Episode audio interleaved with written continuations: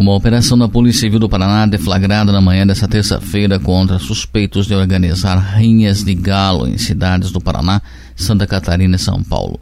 Segundo a polícia, foram expedidos 35 ordens judiciais, são 16 mandados de prisão e 19 ordens de busca e apreensão.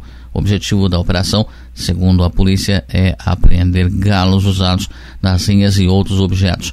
No início da manhã, já haviam sido encontrados muitos animais em situação de maus tratos em Campo Magro, em Ivaiporã, em São Francisco do Sul, em Santa Catarina.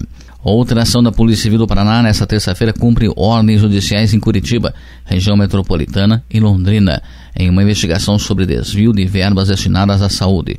São nove mandados de prisão e 15 de busca e apreensão. A operação batizada de Raio X é fruto de uma investigação do GAECO de São Paulo e cumpre no país todo quase 300 ordens judiciais.